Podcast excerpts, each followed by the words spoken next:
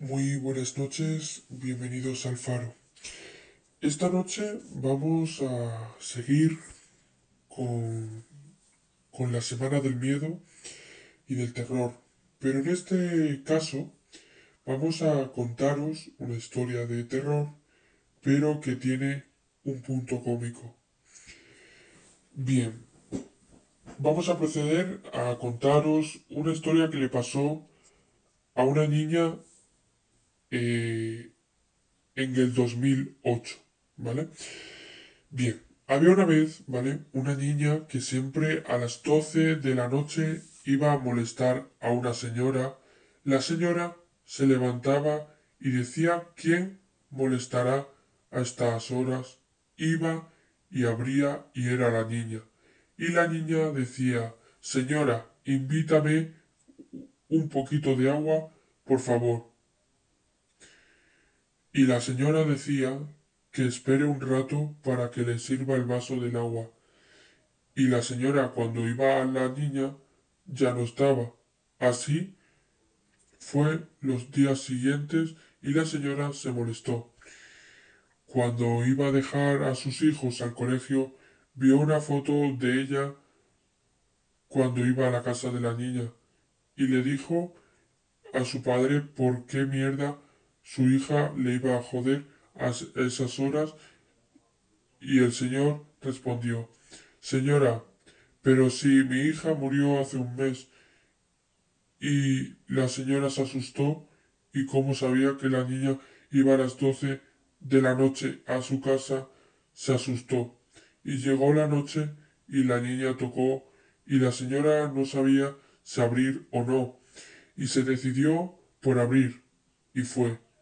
La niña le dijo si le podía dar un vaso con agua y la señora dijo sí, pero no te vayas, pero pasa que quiero conversar contigo. La niña dijo sí. La señora le llevó su vaso con agua, le dio y la señora le preguntó ¿En dónde vives? ¿Cerca del cementerio? Cerca del cementerio. ¿Y quién eres? Y la niña le respondió el diablo. Nunca abras la puerta. Muchas personas piensan que esto que os voy a relatar es una simple leyenda, un cuento o incluso una falsa historia. Pero yo lo único que puedo hacer es contárosla. A partir de ahí, sacad vuestras conclusiones. Hace dos años estaban en una casa, en su casa, tan tranquilos. María, una señora de 40 años, que se había divorciado recientemente con su hijo pequeño de tan solo 8 años. Como era de costumbre, María se tenía que ir todas las noches a trabajar, debido a que era una mujer con muchas responsabilidades, tanto en su trabajo como en su casa. Pero aquel día sería muy diferente al resto de los demás ya que cuando se encontraban cenando vieron en las noticias que un, un asesino en serie muy peligroso y agresivo había escapado del centro penitenciario de la ciudad. Lo más grave de la noticia no era que este interno hubiese escapado. Lo peor era que había sido visto pocas manzanas cercanas del hogar de la familia. Esto provocó la incertidumbre de María, que al irse al trabajo tenía que dejar a su hijo solo en casa. María, para prevenir desgracias, cerró las ventanas, puertas y le explicó lo siguiente a su hijo.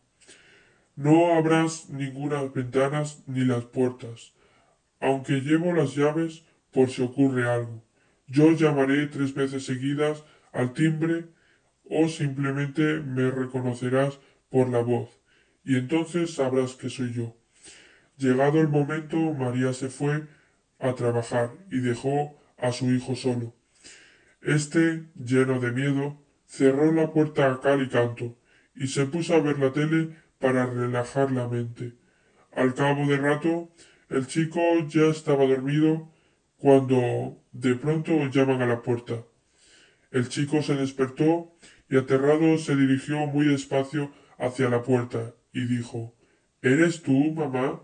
La respuesta vino con otra serie de golpes, acompañados de un susurro escalofriante que decía Jadre da puerta. El niño atemorizado huyó hacia su habitación, donde se pasó la noche llorando y esperando a que llegase su madre, hasta tal punto que se quedó dormido. Al día siguiente, cuando se levantó, se dio cuenta de que su madre no había vuelto, y aún con miedo se dirigió a la puerta que conducía a la salida de la casa, y se encontró a su madre con las piernas cortadas, por lo que no pudo de llegar al timbre, la lengua cortada, por lo que no pudo reconocer la voz, y totalmente ensangrentada. Desde ese día, este chico tuvo que estar hospitalizado en un psiquiátrico y no pudo dormir sin sufrir constantes pesadillas.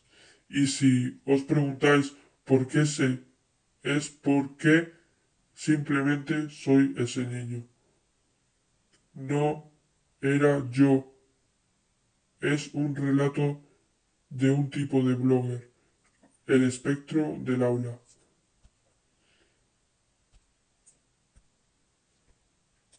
Y esto ha sido todo. Eh, gracias por oír esta noche el programa del Faro. Nos vemos mañana con el último episodio de la Semana del Terror. Buenas noches amigos.